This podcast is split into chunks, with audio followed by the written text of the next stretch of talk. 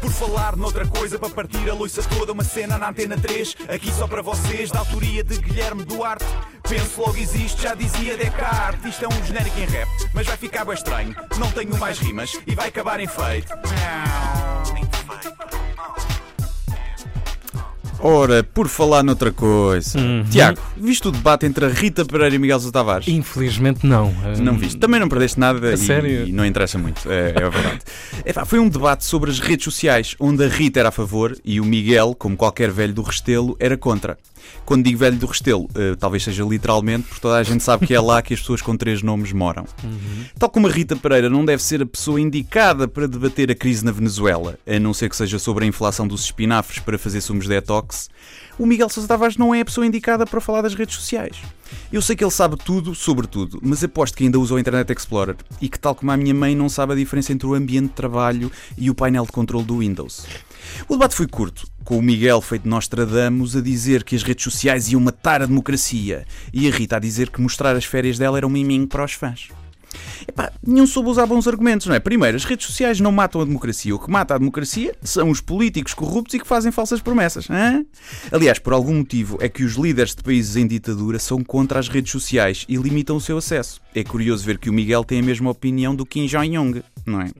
Segundo, o principal vantagem, a principal vantagem das redes sociais não é dar miminhos aos fãs parolos que querem saber da vida dos outros, mas sim criar conteúdo e informação livre e democratizá-la. Isso e mamas, não é? Ah, pois bem. Não é? Mamas, quer dizer, como é que um homem pode ser contra o Instagram, por exemplo? Aquilo é o maior repositório gratuito de maminhas amadoras.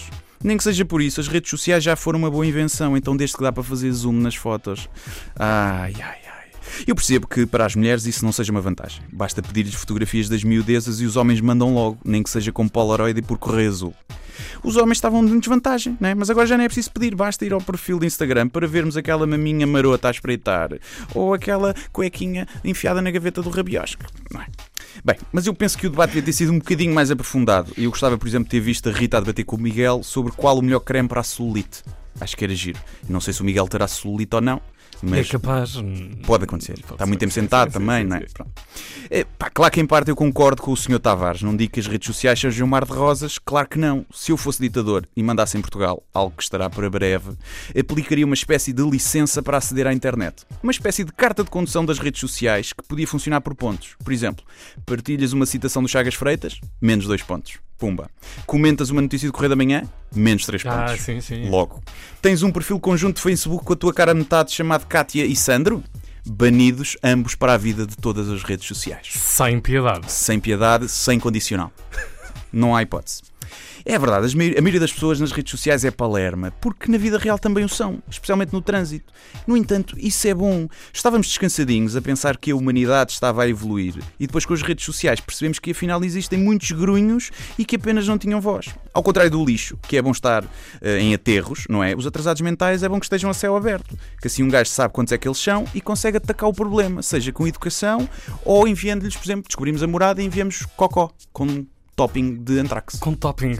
Pode ser. Porque o gajo pensa, é cocó. Não, também tem antrax. Pumba. É assim.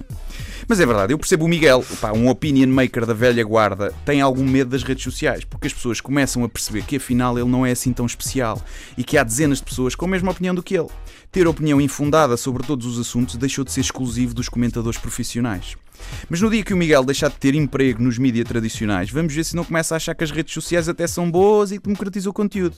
Até digo, pode registar já o domínio migueltavares.pt, que eu fui ver e está livre, e na internet não é preciso ter três nomes para ter espaço. E penso também que Miguel 10 ainda está disponível como cupom da Prozis. Vá, até terça-feira. Por falar noutra coisa, para partir a loiça toda, uma cena na antena 3, aqui só para vocês, da autoria de Guilherme Duarte.